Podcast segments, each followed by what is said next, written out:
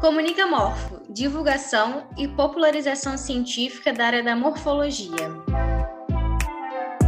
E aí, pessoal, tudo bem? Sejam bem-vindos ao Morfocast, o podcast da morfologia. Eu sou Fernanda Rudiero, graduanda em biomedicina pela Universidade Federal Fluminense. Hoje eu estou acompanhada mais uma vez pelo professor Damagliano. Oi, pessoal.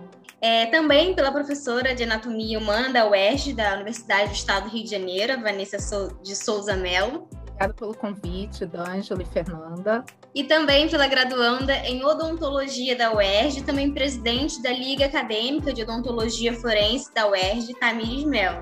Olá, pessoal. Também queria agradecer muito pelo convite. Este é o quinto episódio do Morfocast, intitulado Anatomia e Perícia em Odontologia Legal, gravado em 10 de setembro de 2021. Para fazer esse quinto episódio, mais uma vez eu selecionei algumas perguntas que vocês fizeram lá no Instagram do projeto Comunicamorfo, arroba comunicamorfo, UF.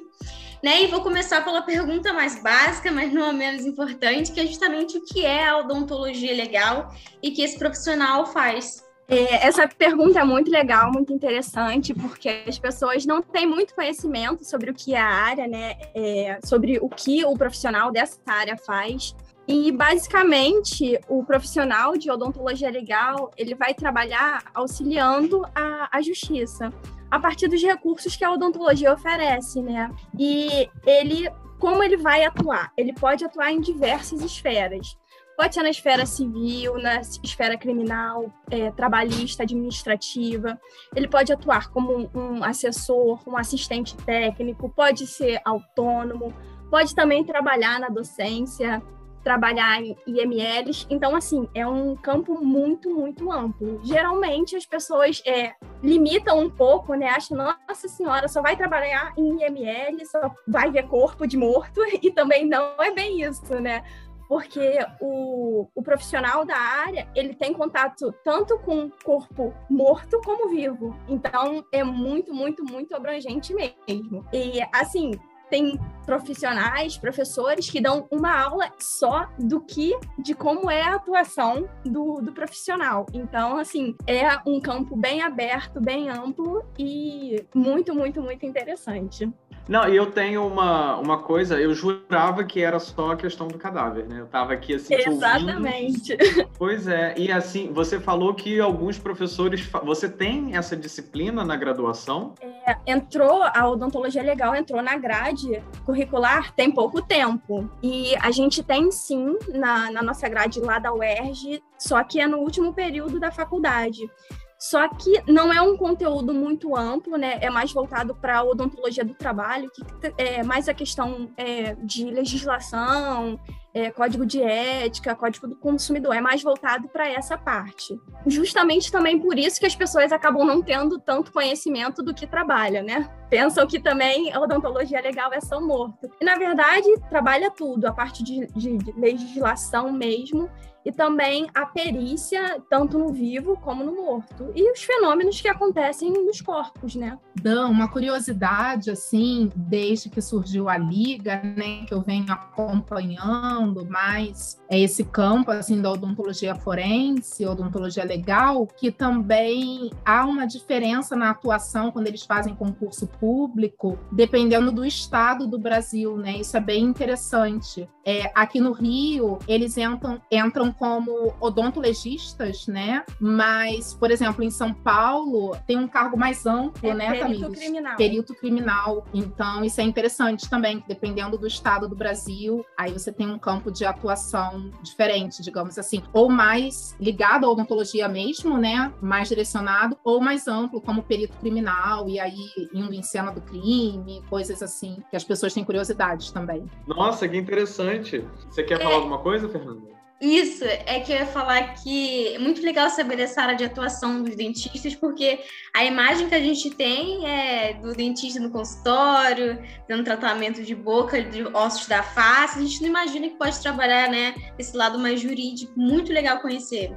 E aí, só para, é, é, acho que nessa mesma linha de raciocínio, né, que a Vanessa falou do, de concurso, a próxima pergunta foi justamente sobre como faz para se especializar em odontologia legal. Foi uma das perguntas que fizeram, se há pós-graduação para isso, concursos públicos, você acabou de falar, e se, quanto tempo leva a especialização, se tiver, e qual o salário em médio desses profissionais bem legal, porque assim, como é uma área que ainda está crescendo, é, a gente tem alguns cursos de, de especialização e também de pós-graduação. Aqui no Rio de Janeiro, a única instituição pública que trabalha com, com a especialização é a UFRJ. E a duração do curso é de um ano.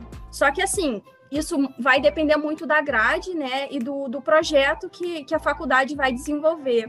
Nas universidades de São Paulo, o projeto é bem maior e tem, assim, pós-graduação também, né, que dura até três anos. Então, tanto especialização como pós também em diversas universidades tem uma duração um pouco maior, que eles investem mais nisso é, a Tamira estava comentando, é, até pessoas que vieram já né, da palestra na Laco Forense, né, que é a liga da UERJ, né, de odontologia forense, é, eu fui olhar o currículo assim, e não é incomum eles fazerem é, pós também, às vezes mestrado, doutorado em anatomia, né, por causa da área da antropologia forense, ou até mesmo em antropologia. Então tem também, né, essa, essa opção também, né, Tamires, uhum. de, de ir para anatomia, para antropologia mesmo.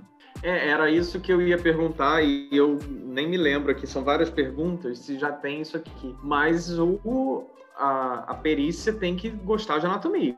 É obrigatório anatomia, não é? Ou eu estou errado? Então, tanto para prova assim, de especialização, cobra sim conteúdo de anatomia, como em concurso público. Às vezes tem no edital do próprio concurso a parte realmente só de anatomia, vai depender também do estado e tudo mais. E é fundamental, tanto para perícia assim no vivo como no morto, né? Porque a gente também faz é, no morto tem as incisões, então é muito importante você ter conhecimento da área que você está trabalhando, principalmente, né, como é voltado para odontologia, a área de cabeça e pescoço.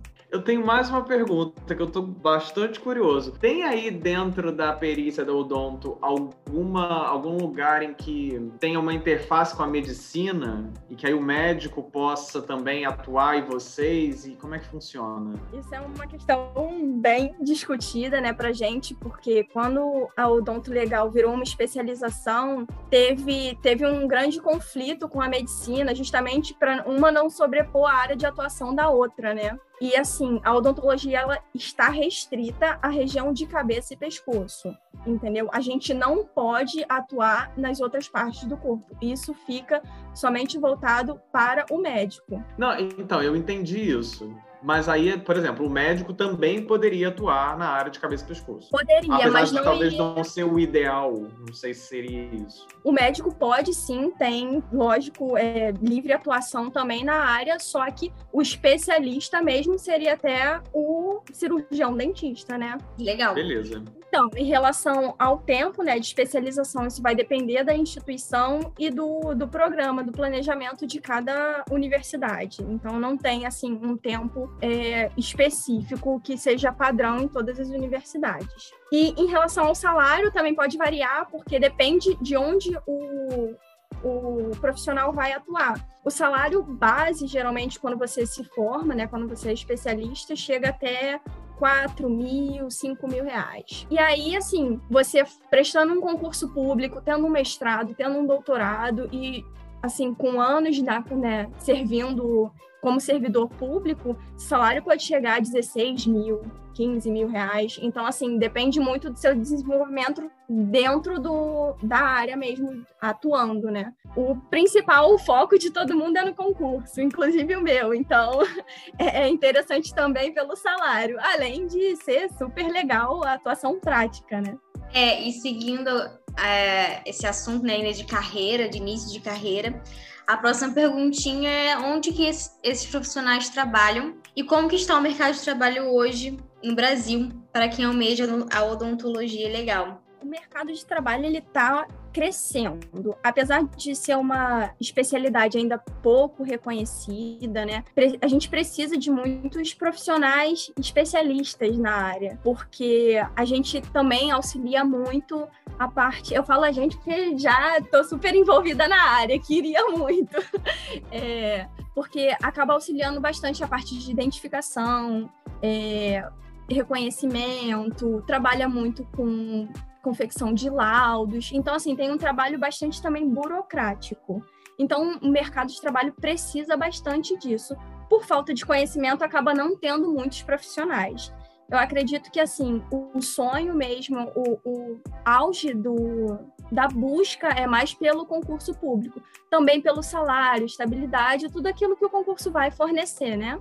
Além de, da ótima atuação, porque você pode atuar tanto na, é, em um escritório, como um assessor, trabalhar com o Ministério Público, com juízes, e você pode atuar também dentro do IML. Então, assim, depende da sua escolha. Você pode ter autonomia, né? Você pode trabalhar com a docência, pode se especializar e virar realmente um professor, você pode ser um autônomo, pode ser um assessor, pode ser contratado por uma, é, uma empresa odontológica, tanto pública como privada. Então, assim, a atuação é um leque é absurdo, é muito grande. Vou fazer a próxima pergunta, porque eu quero juntar essa pergunta com uma pergunta minha. Por que, que a arcada dentária e as características orofaciais podem ser utilizadas como ferramentas de identificação de pessoas falecidas, no caso de desaparecimentos, acidentes, assassinatos ou alguma situação específica? porque aí já está puxando mais para anatomia, né? E aí eu vou deixar você responder isso, e aí depois eu quero juntar com uma pergunta minha. Eu acho que a Vanessa também vai poder falar muito, muito bem disso. Mas assim, partindo mais para a área da odonto legal, né? A gente tem na parte de identificação humana é, alguns requisitos que são básicos para você poder identificar o indivíduo como único, né? E a arcada dentária ela vai se enquadrar nesses pré-requisitos, porque a arcada é perene, né? Ela sobrevive aí. Você vai ter a sua arcada pós-mortem, você vai ter, né? Porque é uma estrutura que fica intacta. Tanto é que chama muito, falam que a nossa boca é a caixa preta do corpo. Então ela vai estar tá lá, vai, ser, vai resistir bastante a todos os fenômenos que vão acontecer aí, fenômenos é, temporais mesmo. E também porque o, os dentes, eles possuem características que são únicas do indivíduo. Então, assim, a anatomia geral, ela pode ser sim similar, mas cada indivíduo tem a sua particularidade de arcada. E isso permite facilmente a identificação humana. Entendi. E aí é que vem a minha pergunta, né? Porque já vejo você super envolvida e qual período que você tá? Verdade, eu ainda não sei por conta da pandemia, mas estou entre o ah. quinto, sexto, querendo muito ir pro sétimo. Não, eu vejo você super envolvida, né? E assim, com a questão da anatomia, queria saber se essa paixão toda pela odonto forense começou na aula da Vanessa. Por quê? Vanessa é professora de anatomia do curso de odontologia, da UERJ, né? E aí, como é que foi essa relação inicial com a anatomia? É, o meu interesse surgiu muito antes até de entrar na graduação eu sempre curti muito essa área forense. Me despertou muito interesse já.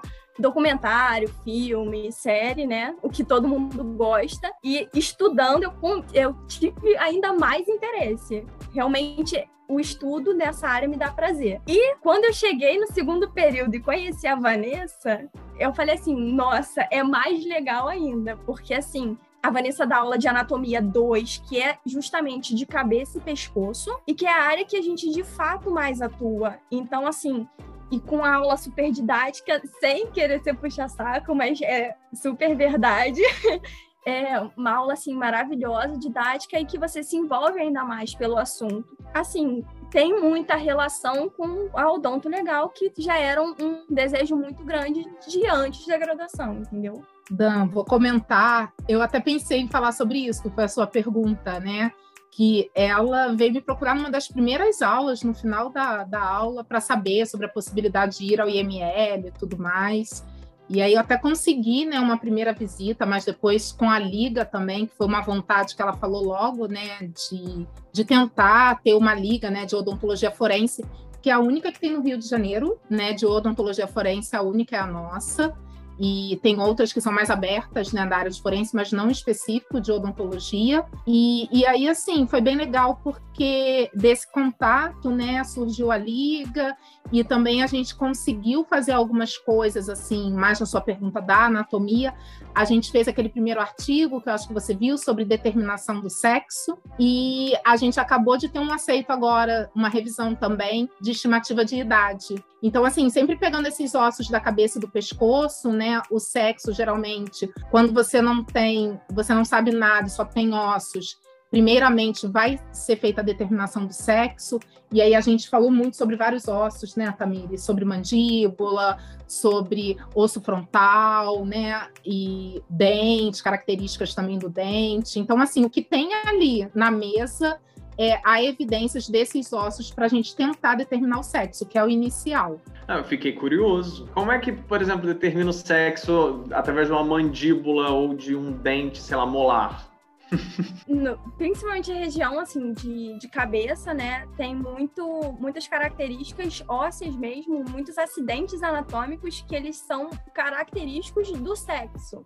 Geralmente, assim, um, uma face feminina, ela é mais suave, ela tem os ângulos menos proeminentes. Então, assim, é, você pode ver pelo, pelo ângulo da mandíbula, os dentes, os femininos, eles são menos regulares, e tudo isso você vai acaba pesquisando mesmo nos artigos, muita, muita literatura vai faz estudo, independente de etnia, existe um padrão que tudo no homem acaba sendo maior, mais volumoso, mais bruto. Então você faz essas comparações. Se você colocar, vai, vai num anatômico, você pega duas peças, dois crânios, é, um feminino e um masculino, você com certeza vai diferenciar através de muitos, muitos e muitos pontos. Então, assim, é possível a partir de vários acidentes. Tem uns que são mais confiáveis que outros, né? Mas no geral você consegue fazer isso tranquilamente. D'Angelo, inclinação da glabela, glabela mais proeminente no homem, até o ocioide também, que termina a ossificação primeiro na mulher e depois no homem, aí você já começa a ver idade também junto com, com sexo, né? Então é um mundo assim. Tanto que a gente se reuniu pensando em um artigo e saíram dois, né? Porque é um volume muito grande de informações e bem interessante. Maravilha, né? Publicação mostrando aí a, o poder da ciência brasileira. Mas, para além disso, Vanessa, para quem está, está nos escutando, o que é glabela? Glabela é uma região aqui situada entre os dois arcos superciliares, né? No homem, geralmente vai ter um relevo, é mais volumoso. Alguns homens, se você olha de perfil, é bem volumoso, né? E aí faz com que a fronte seja um pouco mais inclinada do que a, a fronte feminina, que vai ser mais delicada, né? A glabela vai ser menos protuberante. Bom, agora tem uma perguntinha muito interessante que eu achei, que foi o seguinte: quais as vantagens da identificação dentária em relação aos avanços na tecnologia de DNA na identificação de pessoas? Então, é um assunto bem legal também, que discutem bastante. E assim, a gente tem uns métodos primários né, de, de identificação. E aí entra a, a análise de DNA, o, a papiloscopia, né, que é a impressão digital, e a análise odontológica. E aí, assim, se você confirma a identificação da pessoa por qualquer um desses métodos, você não precisa, você, ah, eu identifiquei essa pessoa pelo método de papiloscopia. Então você não precisa utilizar os outros dois para poder confirmar nada. Uma só já é suficiente. Só que assim, é, existem algumas limitações, né? A papiloscopia, é, existem, sei lá, casos de corpos carbonizados, você não consegue tirar a impressão digital da pessoa. Então aí você já não considera esse método para identificação. Aí você pode recorrer ao exame de DNA. Só que assim, aqui no Brasil é, é um processo muito caro, né? E além de ser muito caro, você não é como nos filmes, nas séries, que você faz o exame em meia hora tá tudo prontinho. Isso não existe. Então, assim, além de ter um alto custo, tem um alto é, custo também de tempo, né, de processamento disso. E assim, a técnica, até a Vanessa com certeza vai explicar, entende muito mais do que eu, que seria até pelo PCR, né? É. E, assim, é, fica mais inviável justamente por isso, custo e tempo. E, assim, a análise odontológica é muito prática, porque você faz o que chama, né, de, no caso, para identificação de cadáver, é o odontograma cadavérico, que você vai fazer a análise mesmo, a perícia em cada dente do cadáver. E vai anotar num papelzinho, é como se fosse um relatório daquilo ali. Então, é possível identificar através disso, né, de uma análise mesmo, que é rápida, prática, e você basicamente anota aqueles dados em um papel. É, eu pensei uma curiosidade dentro do que a Tamira estava falando na resposta, que é a questão também que os dentistas, né? Isso é uma curiosidade para quem está cursando também, ou quem tem intenção de cursar odontologia, é importante eles terem um arquivo, né, de todos os pacientes, porque em algum momento ela falou sobre esse odontograma, mas eles usam também alguns exames, né, que o dentista da pessoa em vida, né, possa ter arquivado né, desde radiografias panorâmicas, radiografia normal também, enfim, para fazer uma comparação.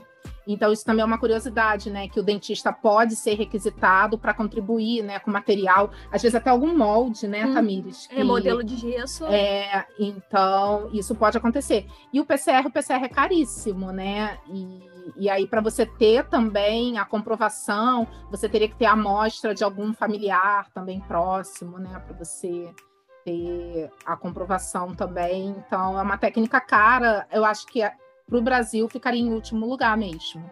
Então, assim, só de curiosidade, a gente tá tudo em dólar, né? Esses insumos do PCR. Então, para a gente entrar é, lá no laboratório mesmo, que é o laboratório onde eu trabalho de pesquisa, né, experimental, você for conduzir, é, não sei, em torno de algo em torno de 50 amostras, você gasta em torno de 7 mil reais. Então, é bastante né? É um dispêndio grande assim de dinheiro. Então as outras, se possível, né, é, você pode chegar à conclusão e ser métodos mais baratos também. É importante. É, e a próxima perguntinha já é em relação a como que se estima a idade do indivíduo através dos restos mortais. É, acho que é entender o detalhe do detalhe. É, a Vanessa já até comentou, né, que a gente acabou fazendo um artigo bem grande que envolvia sexo e também estimativa de idade, e aí ficou tão grande que a gente dividiu em dois. E assim, é, para estimar a idade, a partir de fragmentos né, ósseos, é, existem várias técnicas, mas assim, é, existe muito a parte métrica, né, de você medir realmente os ossos, existe a parte de você fazer uma radiografia dos ossos, e tudo isso utilizam mais os ossos longos, fêmur, tíbia, úmero, são os ossos mais é, que pesquisam mais para fazer essa estimativa de idade.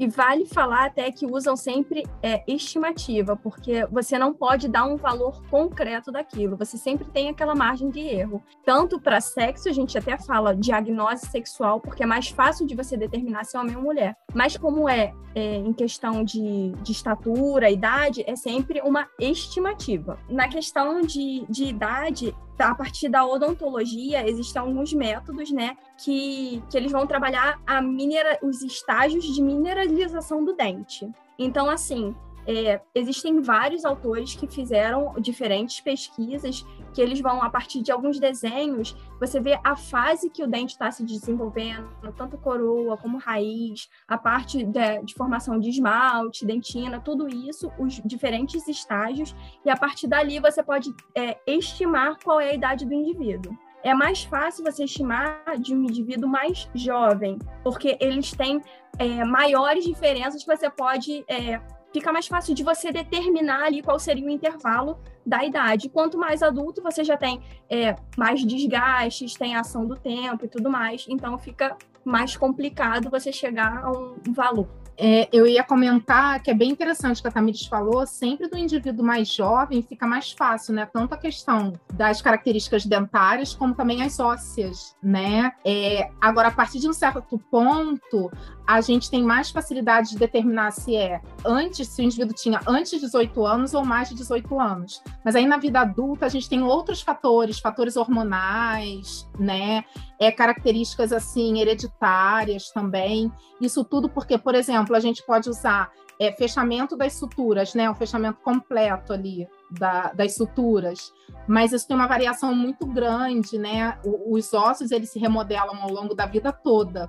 Então, por exemplo, pode ter um indivíduo com 50 anos, que as suturas não estão mais aparentes, e pode ter um outro indivíduo que só fecha depois de 70 anos. Então, assim, você não consegue né, estabelecer um, um intervalo. E dentro disso, a gente também não falou, a nossa população é uma população que torna a estimativa da idade mais complicada ainda, por causa do alto grau de miscigenação, né? Então, assim, é tudo que você for é, utilizar, você primeiro, para qualquer população, né, para nossa mais ainda, por ser muito miscigenada, é, você tem que testar aquele método que está validado, por exemplo, nos Estados Unidos, pode ser que ele seja utilizado aqui no Brasil e não tenha, né, é o mesmo grau assim de confiança, digamos assim. Então, isso é interessante, é um desafio. Eles sempre colocam que a estimativa da idade a partir de peças ósseas é um desafio né, da ciência forense. Não é fácil. Nossa, muito legal. É, a próxima pergunta também vai nessa linha de raciocínio. É, também bem específico, como que o dentista legal determina a origem dos ferimentos de marca de mordida? Então, as marcas de, as marcas de mordida, elas são elas são diferentes dependendo de quem realizou, né? Uma marca de mordida de um animal, com certeza vai ser muito diferente da marca de mordida humana. E aí a gente vê por algumas características, é, como a impressão dos dentes, né? Tem forma... Os dentes têm formatos diferentes, tem a disposição na arcada de forma diferente, tudo isso, quando você vai reproduzir a impressão, ela vai ficar diferente, né? No, no tecido de suporte. O mais comum é a pele. É, Além disso, a gente vê por equimoses, né, que ficam, tem uma equimose de sucção na arcada de, em mordida humana, é, o formato da impressão é diferente, é, o formato da arcada em si também é diferente, tudo isso você consegue determinar se é de origem animal ou humana. E aí, como é que você vai saber quem reproduziu, quem fez, quem é, mordeu a pessoa, né, no caso? É, geralmente você faz a coleta né, dessa, dessa impressão, você vai registrar, vai fazer um modelo dessa impressão e vai sempre comparar com alguém que você tem como suspeita. Você precisa necessariamente ter uma suspeita. E aí faz é, saliva, né? Faz identificação, você coleta saliva daquela marca e você pode fazer comparação sempre. Existe, para você determinar ah, um culpado, você tem que ter um objeto de comparação e um suspeito. E aí fazer é, esse confronto de dados. É, eu lembrei das curiosidades também, assim, que eu venho acompanhando com os meninos, aquele caso do maníaco do parque em São Paulo, ele foi elucidado com uma maçã mordida, né, pelo suspeito, no caso. Então, bem interessante. Gente, deixa eu fazer uma pergunta aqui. A, a Tamires falou assim: ah, a marca de mordida no tecido mais comum é a pele, mas vocês que fizeram o artigo de revisão, vocês viram algum outro lugar? Não, você pode ter marca de mordida em objetos. Em ah, alimentos. tá, porque eu tô pensando alimentos. só... é. Não, não. Existem vários, vários suportes, né? Mas mais comum, assim, é, falando de pele, mais comum a região realmente do braço, né? Entendi. É, e a próxima perguntinha é qual o protocolo a ser seguido nos casos de morte ou de marcas de mordida? De morte é mais a parte vai fazer a necropsia e tudo mais. E aí você depende se vai precisar, na verdade, de um médico legal ou de um odontologista, né? E aí é um caso à parte. Em relação à marca de mordida, tem sempre o protocolo de a pessoa vai fazer lá o exame de corpo de delito. É, sempre tem que fotografar fotografar a mordida foi no braço, então você vai fotografar o membro para você ter essa localização. Aí você vai sempre a fotografia vai aproximando. É, vai tirar também a foto em escala para você não ter distorção do tamanho da mordida, é, da, da, gravidade, porque às vezes deixa é, uma equimose mais marcada ou não. E aí você usa também, né? Tem uma reguinha especial que, que você consegue colocar, né? do, ao lado da, da marca e tirar foto, isso vai registrar. E você tira foto também preto e branco e colorida, justamente para você ver é, o contraste né, que tem a fotografia, porque a colorida também ela distorce muito a realidade. Então, existem várias fotos né, para você comprovar de que, que aquilo, assim, para deixar o mais real possível. E aí, a partir disso, você faz a, a moldagem do, da marca. Aí tem o alginato, né, que é o específico, que é o material específico para você moldar. E a partir disso faz também um modelinho de gesso, que aí você vai ter o modelo daquele, de como ficou aquela marca. E aí, como eu falei, esse seria o nosso objeto que vai ser comparado com a marca do suspeito, com a arcada do suspeito. Então, no suspeito também vai fazer o mesmo procedimento de moldar e confeccionar o um modelo de gesso, e aí, a partir disso, você vai confrontar.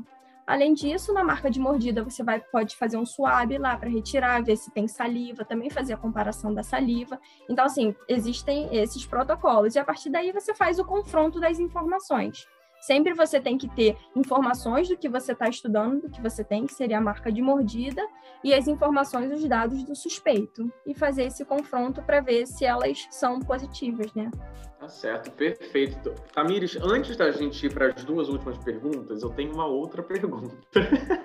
Uma vez eu ouvi que mordida humana é super perigosa. Mas por quê? Então, porque os nossos os músculos né, da mastigação, eles são muito fortes. Até a Vanessa também pode falar um pouco mais disso. E a nossa mandíbula, ela tem uma potência, assim, absurda. O músculo masseter, né?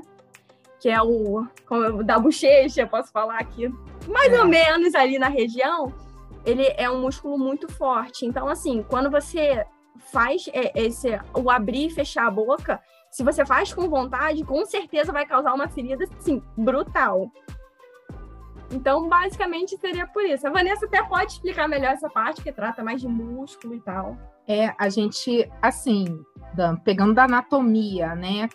É, nós temos três potentes elevadores da mandíbula. O masseter, que ela falou, é o campeão, né? Assim, para você ter uma noção, ele tem dois ventres que se cruzam fazendo um X. Então, a resultante é uma resultante na vertical. Então, ele eleva a mandíbula. E temos dois outros, o temporal e o pterigóide medial. Então, são três para fazer esse movimento que é contra a gravidade, né? Que é o movimento de elevação. Então, de maneira que a nossa mordida é bem potente mesmo. Eu não vou saber precisar, mas eu já li alguma vez. O impacto é um impacto muito forte quando a gente fecha a boca com força, né? E isso, geralmente, né, uma mordida não é uma coisa que você vai fazer né? É, quem quer morder não vai fechar a boca devagar, vai ser algo usando o máximo da potência desses músculos. Então, um ferimento aí que dura também um tempo e difícil, né, de ser tratado também, dependendo da intensidade. A Vanessa falando desses músculos me deu saudade de Anato. Gente, então, assim, para encerrar, Tamires, Vanessa, tem duas perguntas aqui que eu acho que a gente pode juntá-las e vocês separam, né, para é responder. Mas o que, que seria então tanatologia forense e balística forense? Então, são áreas muito legais que, na verdade, a odontologia legal ela está dentro, vamos dizer assim, da medicina legal, que é um campo de estudo maior, né? Porque a odontologia legal vai ficar mais limitada à região de cabeça e pescoço. Mas o estudo em si é de medicina legal. É, a tanatologia forense ela vai estudar basicamente a morte, é o estudo da morte traduzindo literalmente. E aí, assim, como assim morte? Todos os fenômenos que vão envolver a morte, seja na parte jurídica, né, como assim atestado de óbito, é, o que é morte, como você, porque existem vários tipos de morte, é, estimativa do tempo de morte, os fenômenos que vão acontecer no cadáver. Então, assim, tudo que vai englobar o que acontece com o corpo na morte, no processo pós-mortem, você vai estudar dentro da tanatologia. E isso vai se aplicar também à parte é, burocrática da questão, né? De certidão de casamento, de óbito, tudo isso, porque se uma pessoa morre e tem um cônjuge, isso tem consequências. Então, tudo isso vai envolver a, a tanatologia, você vai estudar tudo isso. E já a parte de balística, ela é mais voltada para o estudo de armas de fogo. Você vai estudar tudo que envolve arma de fogo o projétil, o que é um projétil, o que é os componentes de uma munição, o que que a, a, o projétil ele vai produzir no corpo, qual, o que que o ferimento de bala é, quais são as zonas, as órbitas, se o tiro foi longa, curta distância, se foi um tiro a queima-roupa, quais são as consequências. Então, assim, tudo que envolve arma é estudado na balística que é uma parte da criminalística, né, que também é uma área dentro da medicina legal. E os dentistas legais, eles também trabalham, podem atuar nessas áreas? pode atuar, mas é, não com conhecimento de causa, porque seria mais um criminalista. Não, não é a, a principal atuação dele. Ele estuda sim, mas não não é de, não tem um contato direto com essa área. Tem o ferimento na região de cabeça e pescoço. Aí sim, eu vou ter que saber como é que é esse ferimento, como é que for, qual é a característica do ferimento de entrada, de saída, o que que produziu, quais são as consequências, tudo isso, com certeza, o odontologista vai, vai ter que saber. Muito legal, muito legal. Amei conhecer um pouquinho mais da odontologia legal, não conhecia, achei fantástico. É... E é isso, a gente chegou ao fim, foram todas as perguntinhas. Espero que vocês tenham gostado. Muito obrigada por estarem aqui. Adoramos. Muito obrigada, Fernanda, D'Angelo. Vamos continuar acompanhando aí o projeto. Ai, gente, eu adorei, de verdade. Adoro muito falar de odonto legal. Eu sou uma amante da área.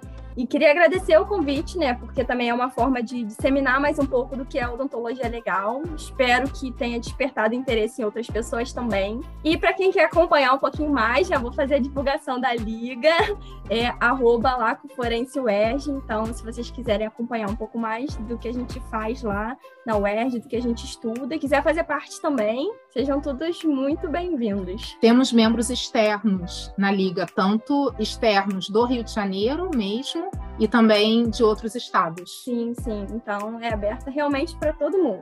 Obrigado, Vanessa. Obrigado, Tamires. E, assim, espero que tenha despertado tanta curiosidade em quem nos está ouvindo, como despertou em mim, porque a gente podia ficar aqui, várias perguntas vieram, mas a gente tem o nosso tempo aí. Então, obrigado pela presença, Fernanda. Obrigado pelo roteiro. E a gente encerra aqui. Isso aí. Até o nosso sexto episódio. Tchau!